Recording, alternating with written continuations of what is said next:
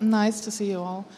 Um, let me introduce your um, Bryan Duggan. He's from Dublin Institute of Technology, computer scientist, and he will show us his work on psychedelic experience, uh, creativity and personal growth, and therapy.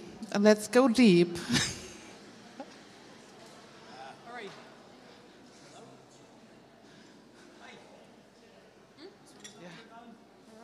Oh, sorry. No problem. Uh, Works. Hi, everybody. My name is Bryan Duggan, and I uh, teach computer science in the Dublin Institute of Technology in Ireland. I'm also the AI developer for a virtual reality experience called Deep, which you can try upstairs. Um, so today, yeah, so Deep is going to be on display tomorrow as well if you don't get a chance to try it today. So, what I teach in DIT, I teach mostly game development courses and also I teach creative coding to computer science students. And I love that kind of idea of creative coding because it's the idea that code can be a medium, just like paint or sculpture. And I try and encourage my students to get into a flow state when they program. So, flow state is like, you know, basically, uh, it's, it's you know, when you're fully immersed um, in the experience and you've got complete absorption in, in what you do. So I'm kind of inspired by this guy here. This guy is Randy Pausch. And Randy Pausch was a VR researcher from Carnegie Mellon. Randy Pausch was a believer in a concept called the head fake that I really like. It's the idea that students can learn really hard stuff by doing fun things. So these are some examples of my students' assignments. So these are second year programming assignments, and what my students are doing is they're making HUDs for sci fi devices like warp drives and engine systems and weapon systems. That's the top ones there. And in the bottom, these are the assignments that my first year students do. They're doing kind of audio visualizers.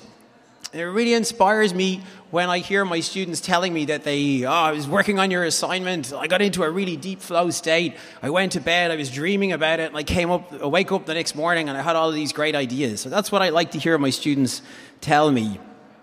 Why I'm giving a talk about psychedelics and virtual reality? Well, I think we're in the middle of a psychedelic renaissance at the moment, and I'll give you three reasons why I believe that to be the case. First of all, there's a lot of research now being done into what happens in the brain when people have a psychedelic experience.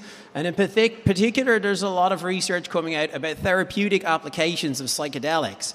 In particular, there's a conference called Psychedelic Science, which was really widely reported in the mainstream media in Ireland. Even the Irish Times, the independent newspaper, and the journal had articles about, you know, research that was been done in microdosing and things.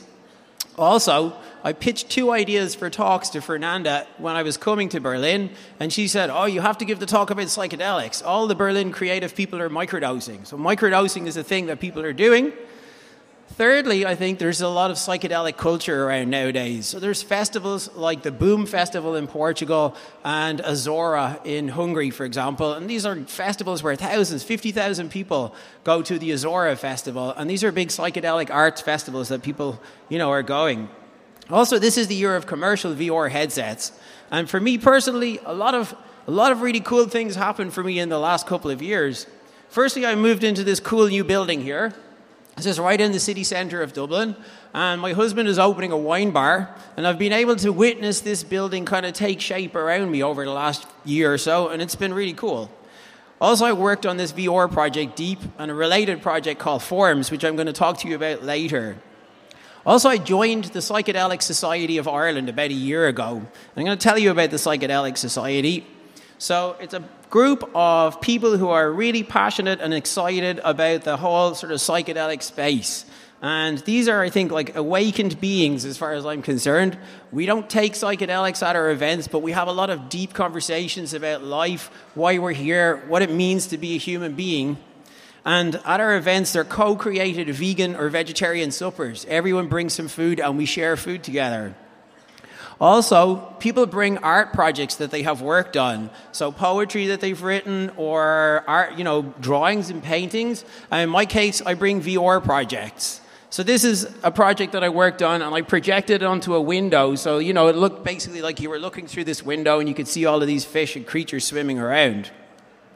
We also go on hikes together. So this is just some pictures from some hikes that we went on, and we go on camping trips.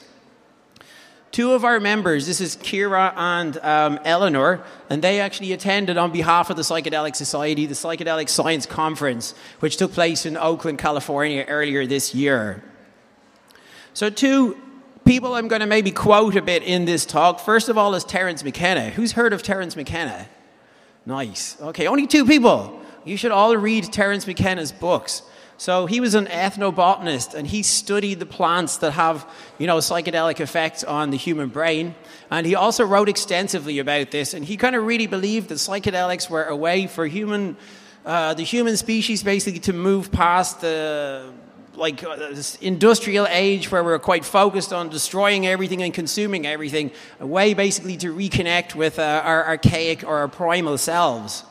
Um, he also was, you know, had this theory called the stoned ape theory, and this was the theory that uh, Stone Age uh, human beings developed language because they started eating psychedelic mushrooms. And this, the effect of the mushrooms had on the brain was to cause, you know, the breakdown in, in uh, or more connections. And this is where language in, in the human species comes from.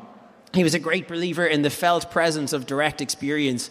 So, this is why I tell my students you can't learn programming from a book. You've got to do it, you've got to experience it, and then you feel what it means to be a programmer. Also, I'm going to talk, I'm going to cite a little bit Timothy Leary. So I'm going to just skip past Timothy Leary. Everybody, do you all know who Timothy Leary is? All right, so Timothy Leary, yeah, I'm going to skip past. You know him. Described by Richard Nixon as the most dangerous man in America. He's the guy who came up with the phrase turn on, tune in, and drop out. Um, and he was a, an academic in Harvard in the 1960s, again, psychedelic evangelist.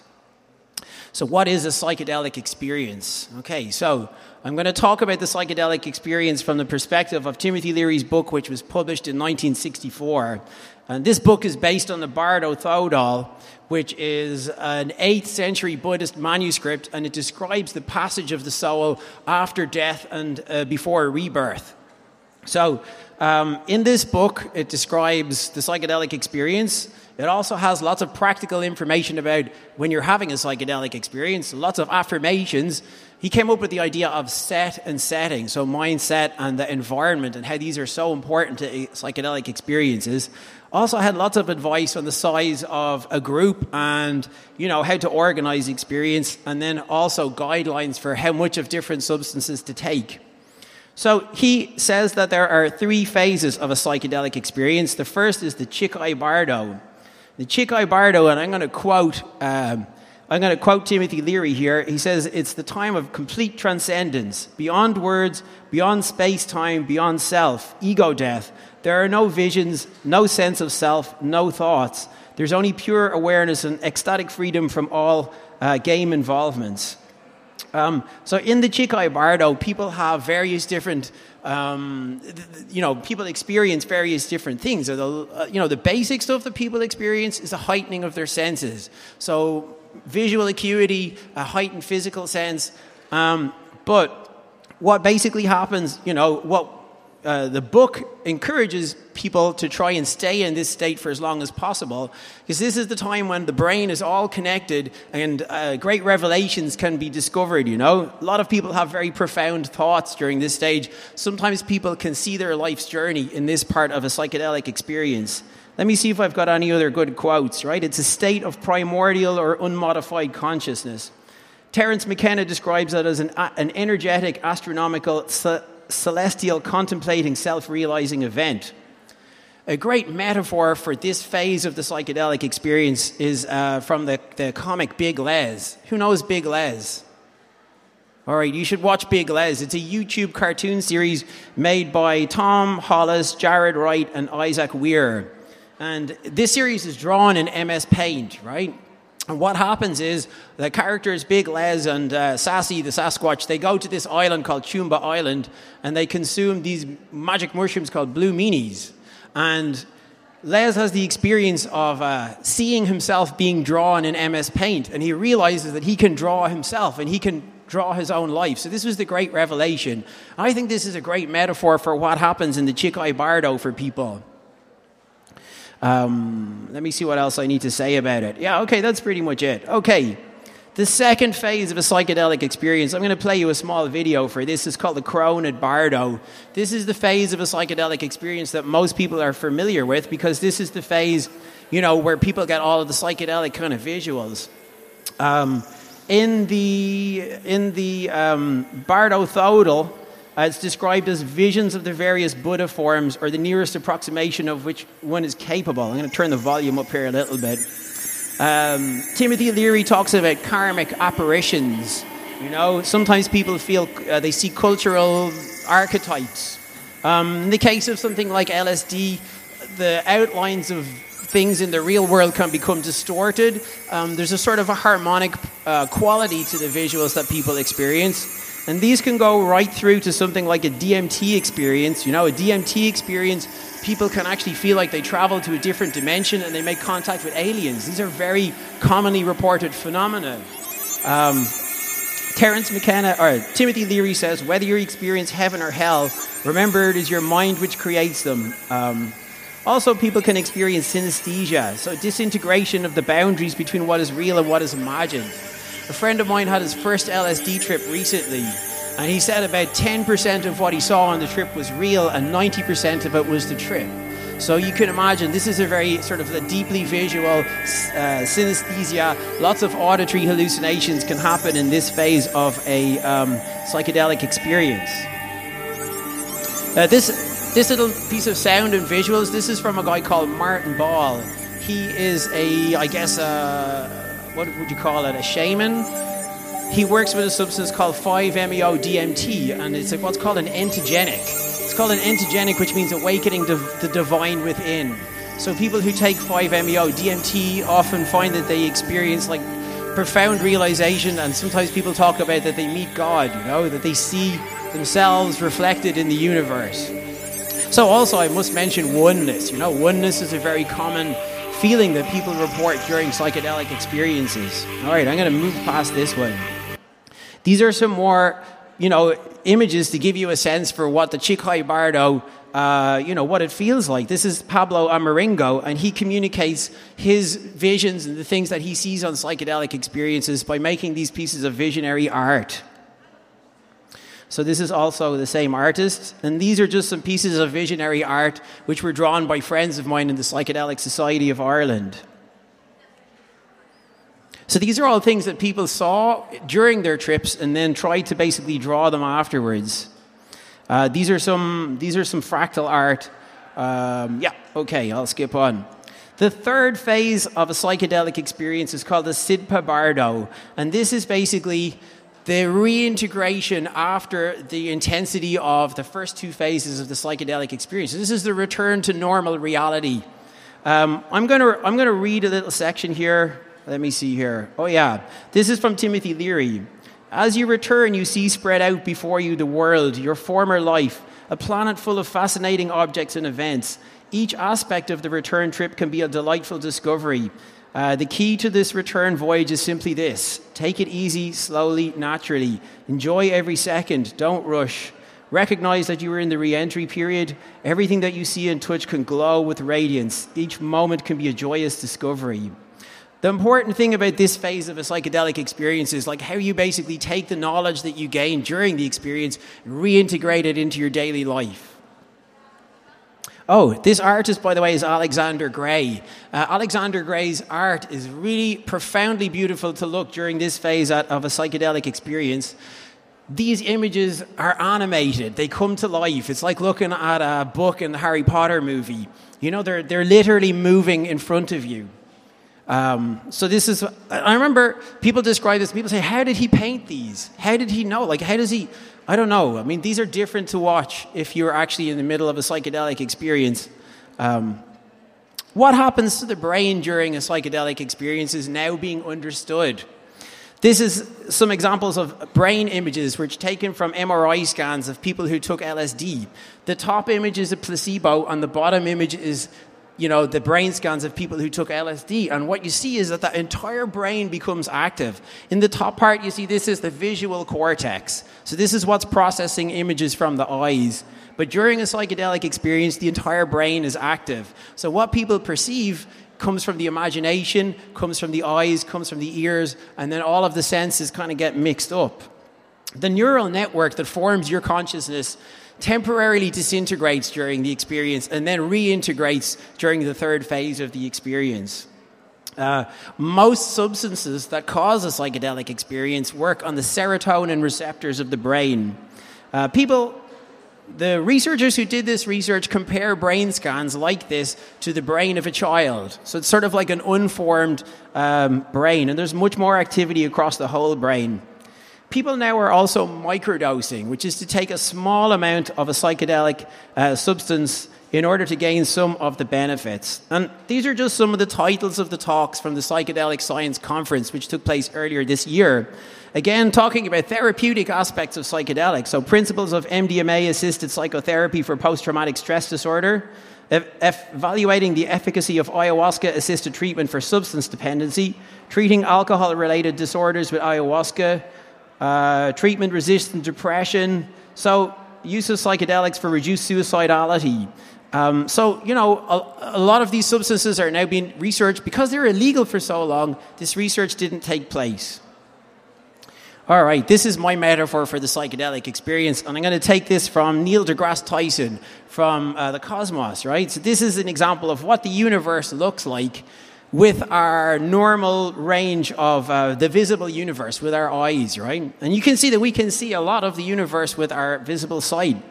But Neil deGrasse Tyson says confining our perception of nature to visible light is like listening to music in only one octave. And if you look at the universe at the infrared level, you see much more detail and different things emerge.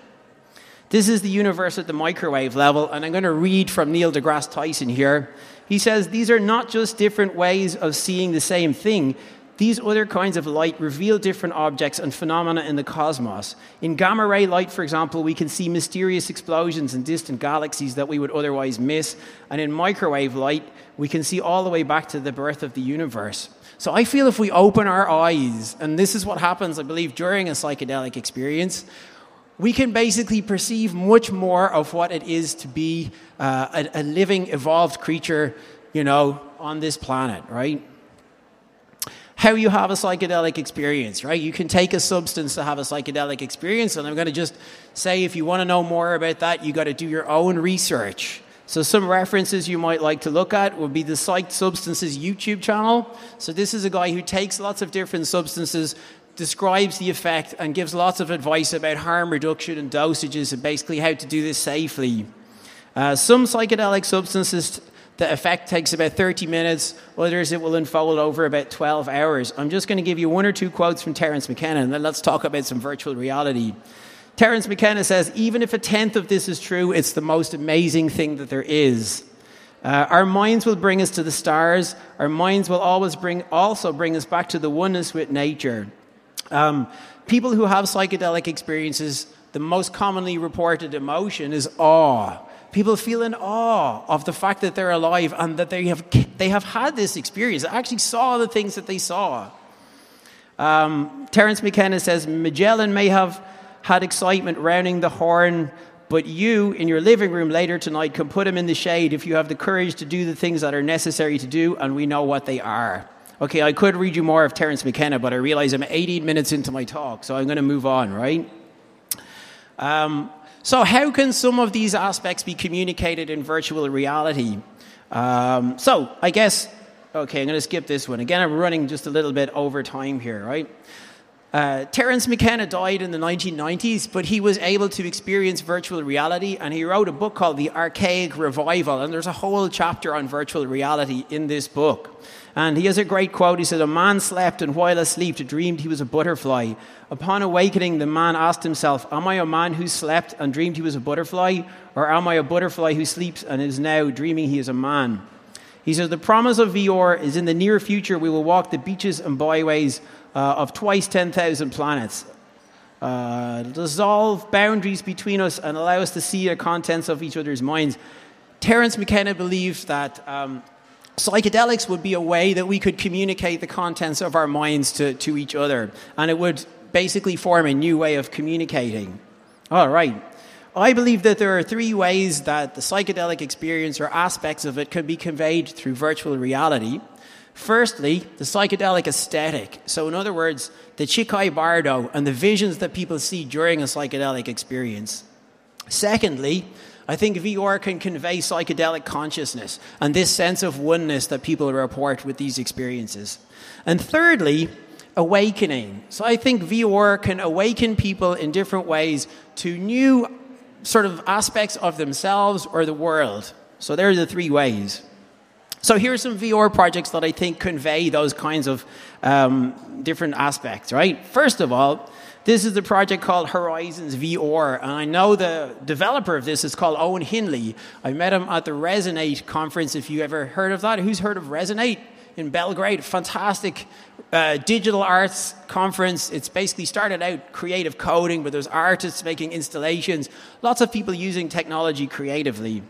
Uh, but he describes this as a series of psychedelic music journeys, and it's available for the Pixel. So this is music, you know, creates the world around you, and then you can interact with the world around you. So it has this sort of aspect of synesthesia. Um, there's one little quote from Terence McKenna, I think, here. I want to just, if I have it here.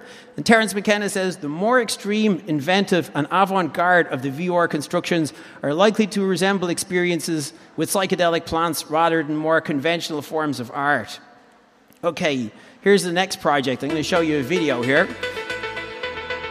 Uh, this is a project called Microdose VR, and the developers of this is a guy called Android Jones, who's a, a quite a well-known digital artist. Also, I love this project because one of my favorite electronic music producers, a guy called Bluetech, is also involved in this project.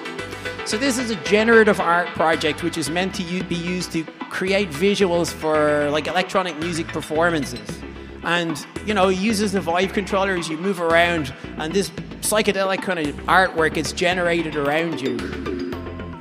Uh, let me see what else I need to say about this one. Yeah, they say it's to enable participants to alter their own minds co creatively and intuitively while expanding the limits of human cognition, audio, and visual perception. All right, that's Microdose VR. This is a project called um, this is called Gnosis, and this is made by a guy called Robotron. I love this. Oh, hang on, this isn't it. This is the Wave VR, another project. Okay, so this is like how many people go to raves here? Nice. All right, so this is like a virtual reality rave. It's a shared experience, multi user experience. If I want to go to a rave, I can put on my VR headset and I can basically rave with people around the world. There's a role for the DJ in this, and also a role for the VJ, and then lots of people can dance around together in it. Uh, this is Adam Ar- Arrigo. He worked at Harmonix, the producers of Rock Band, and uh, Aaron Lemke, who's into making experimental and transcendental applications of VR. One of the reasons I love this project is because there's shared trips. You know, you can basically uh, get a trip you can't do in yourself. You have to give it to somebody else in this experience and you share it together. Okay, uh, I'm just going to briefly talk about this. This is because I'm just conscious of time. This is uh, Gnosis, made by Robotron. Uh, let's see, is that working there? Is that video starting? Nothing starting there. I'll click it again. What's happened to my PowerPoint? I'll click it again. Um, Robotron describes this as like an acid experience, right? And it's inspired by a Timothy Leary video. I'm not too sure why the video is not coming up there.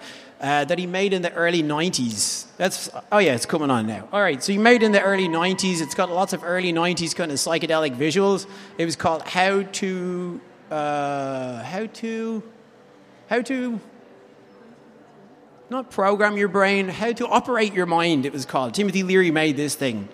So this is a force-directed concept graph. There's concepts. They all start out in what Rob calls a singularity, and then they expand out.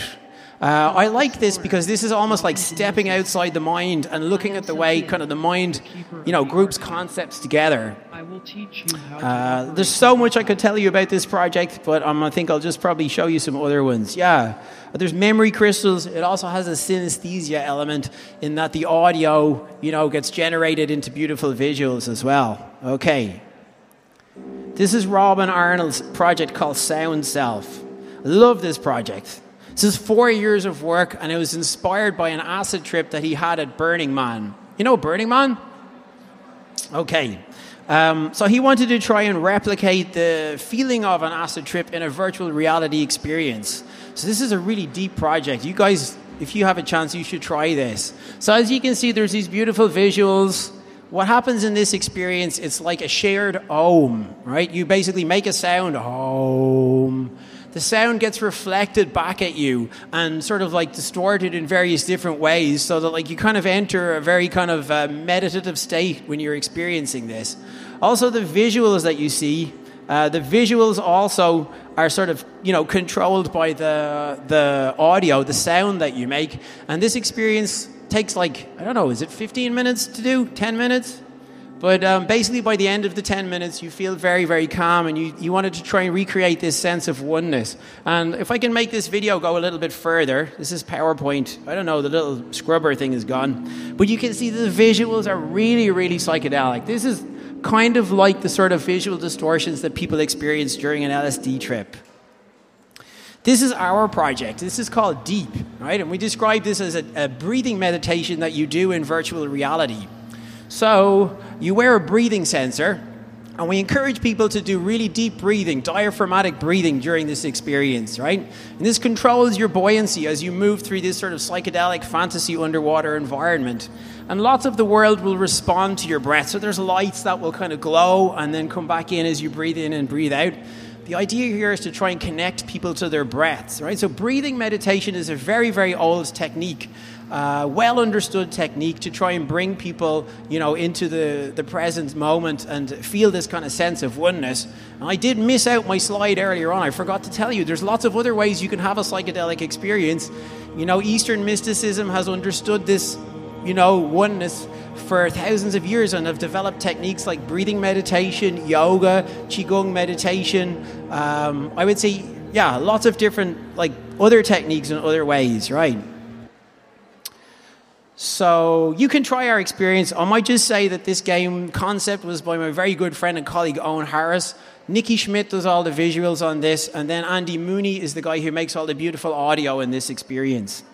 Um, this game works, by the way. This absolutely works. If you do this experience for 10 minutes, you will find yourself getting very, very uh, chilled out, right? And also, yeah, let's move on. This is my sort of creative practice. I'm a computer science lecturer, right? Uh, very lucky in this new house that I have a room where I can do all my yoga and I can do my uh, coding. I do stand up coding. And I think it's really important for me to listen to really epic music all the time, this uplifting electronic music, which just makes me feel amazing when I code, right? My practice here, I realized, really parallels the psychedelic experience, the three phases. So, in the first phase, I would go running and I do 10K runs. I would find myself listening to music, having all of these amazing thoughts about how to make all of these creatures and get them to move. So, I found that this was like the, um, this was like the, uh, uh, what's the first phase? The Chonyid Bardo um, of a psychedelic experience. So it was basically a lot of abstract thought and deep revelations about the interconnectedness of this world that I was going to make. And then I'd come home and do yoga. And then I would start coding, stand up coding, listening to this epic music, put on my VR headset. And suddenly there's all these creatures swimming around me. These came straight from my deepest thoughts, you know, straight through me into the world, into VR. This was like the second phase of a psychedelic experience. And what did I learn from this? I'd have all these profound feelings. I would look at these things, and I would find myself getting really deeply emotional. You know, I, I made things which made, which to me looked beautiful. Maybe you guys are artists. Maybe you guys feel like this all the time. I never knew I could do this. I never knew I could make beautiful things. So I realized through VR, I felt this connection to my creative self, which I guess was there all the time, and I never just, I just never knew it before. So this is the third way I think that, psych- that the psychedelic experience can be conveyed through virtual reality. I mean, certainly for me, it made me really realize that I'm a creative person, you know? What else can I say about this? Yeah, I have lots of self doubt and dark moments, but whenever I look at the project that we made, I think this is beautiful. I'm so proud. Okay, we've got one minute left. VR has awakened me to my creative self. I never knew. The very idea of working on a VR project for me is amazing. I also worked on this project called Forms, which is like a spin off of Deep, the project, the VR project that you can try. And I don't know how to do 3D modeling, so I made everything in this project out of cubes and spheres and cylinders. And this is just some examples of them. the different creatures that I made. Some of these creatures are amazing. You can go on the back of these creatures and you can go, go and travel around a virtual reality world. It's entirely made from code. So I'm kind of nearly finished, right? Let me show you this little video. This is one of my creatures. Terence McKenna got to try VR in the early 90s and he wrote about it in the Archaic Revival. And he said, In virtual reality, one can choose to be anything. He says, I choose to be an octopus. This is because squids and octopi have perfected a form of communication that is both psychedelic and telepathic, a model for human communication of the future. In the not too distant future, men and women may shed the monkey body to become virtual octopi swimming in a silicone sea. Octopi have a large repertoire of color changes, dots, and blushes, and traveling bars that move across their surface. This ability, in combination with the soft bodied physique of the creature, allows it to obscure and reveal its linguistic intent simply by rapidly folding and unfolding the different parts of its body. Like he says, the octopus becomes its linguistic intent, it is its thoughts. Like the octopus, our destiny is to become what we think to have our thoughts become our bodies and our bodies become our thoughts. This is the essence of the more perfect Logos, and Logos not heard but beheld. All right. So that's the end of my talk. Um, if you want to know more about me, you can check out my blog. I've got lots of YouTube videos and projects there. You can see where the Deep Project is, and you can check out some of my psychedelic playlists on Spotify. Follow me on Twitter and GitHub and so on. All right. Thank you very much.